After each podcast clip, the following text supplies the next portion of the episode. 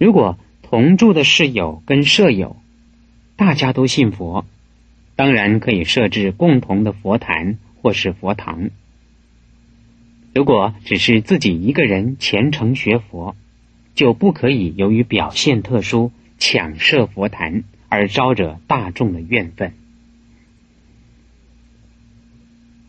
如果全家里头只有自己一个人学佛，也应当比照住在公家宿舍的办法，否则会引起家庭的口角。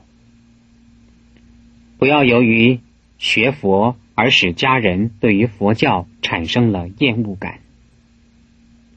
如果全家信佛学佛，或者你是家长或夫妇共同学佛，而家里头还有多余的空间或是多出来的房间，最好能够设置佛坛或是佛堂。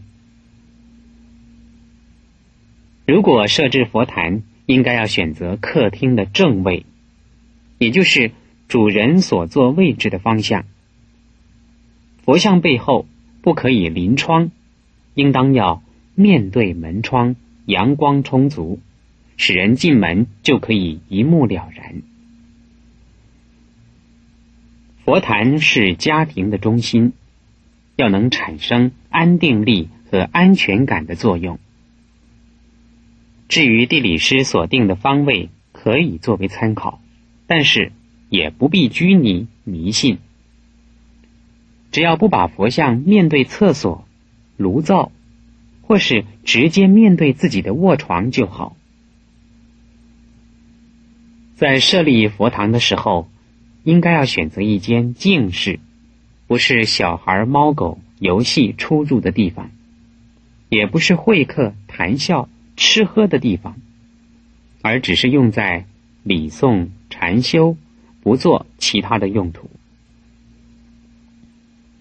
如果家里头原来共有关公、妈祖、土地、祖先等神像、神主牌时，不可以由于信佛学佛而把他们立刻的废除，应该要慢慢进行，先把佛菩萨圣像。安在正位，其他神像组排放在两旁，不必要另设香案烛台，因为一切的善神祖先都会护持三宝，而且亲近三宝。共设佛菩萨圣像之后，他们也能成为三宝弟子，得到佛法的利益。等到下次搬迁佛坛或是佛堂的时候。就可以把原先的神像当作古物而加以保藏。至于祖牌，可以改放到寺院的往生堂。家里头并不需要供奉。如果仍然要供奉，那么可以放在佛像的下手，或是另外一道比佛坛要小的祖坛单独供奉。例如寺院规模比较大的，都会另外设了往生堂，专供往生牌；寺院规模比较小的，就以大殿佛坛的两侧供放长生牌和往生牌。这样既能够对祖先表示慎终追远的孝思，也能显示出对佛菩萨的崇高信仰。而这个崇高信仰。有别于慎终追远的孝思。家庭供奉佛菩萨圣像，不需要太多、太杂、太乱，可以用一尊佛代表万佛，以一尊菩萨代表一切佛菩萨。一般的家庭多半是供奉观音菩萨、释迦牟尼佛、阿弥陀佛、药师佛。任选一尊就可以。如果已经有了佛跟菩萨的圣像，就把佛像放在正中或是后上方，菩萨像在两侧或是前下方。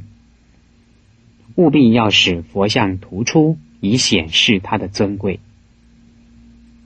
圣像的大小尺寸，应该要和佛坛、佛堂的空间位置比例相称，不可以太大或是太小。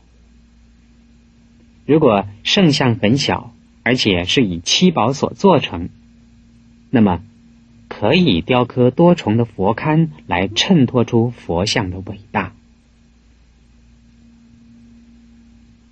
请够了佛菩萨的圣像之后，一般人大多崇尚举行开光仪式。以佛教的观点来说，开光仪式并不一定是必须的举动，因为佛菩萨他的圣像只是用来当做修行的工具，佛菩萨的感应是到处都有，而以圣像作为致敬的对象，如果没有圣像，就没有可以作为礼拜供养和恭敬的对象。通过类似这样的修行之后，就能够得到修行的利益和佛菩萨的感应。但最重要的是在于信心、前进心、恭敬心的感发，不在于圣像本身。所以，圣像是不是开光并不重要。在释迦世尊住世的时候。因为佛陀到刀立天为母亲说法三个月，人间的弟子们思念佛陀，所以就为他塑了像来供养。其中也没有见到有关开光的记载。到后世乃以经、像、法、物、塔、寺等，代表着佛的注视化饰。不过。隆重的仪式能使更多人起敬生信，所以后来渐渐的有了各种各样的供养仪式，而开光就是其中的仪式之一。因此，到今天，各个寺院如果是重新塑造佛像，也都会集合信众举行开光仪式。这就像学校开学。公司行号开幕、建筑物落成的时候所举行的开幕剪彩等仪式一样，是为了慎重的向大众宣告，所以举行仪式。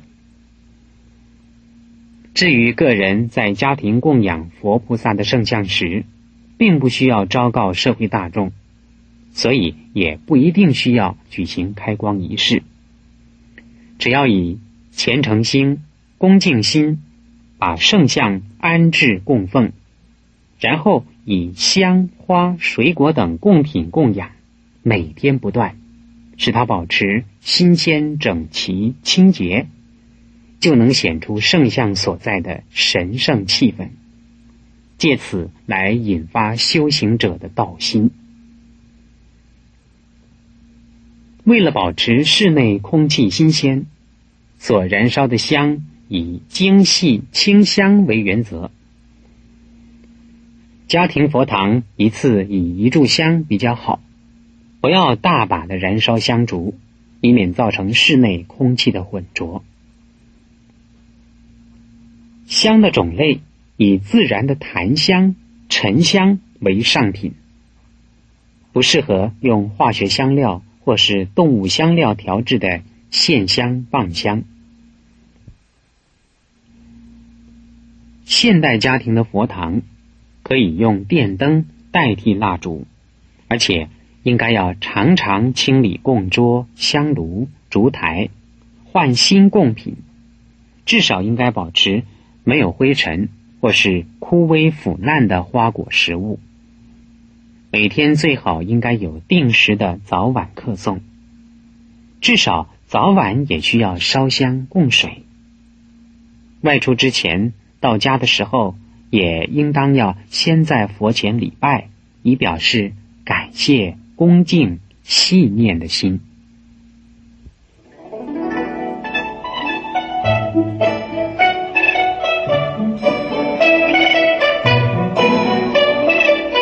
家学佛如何课诵？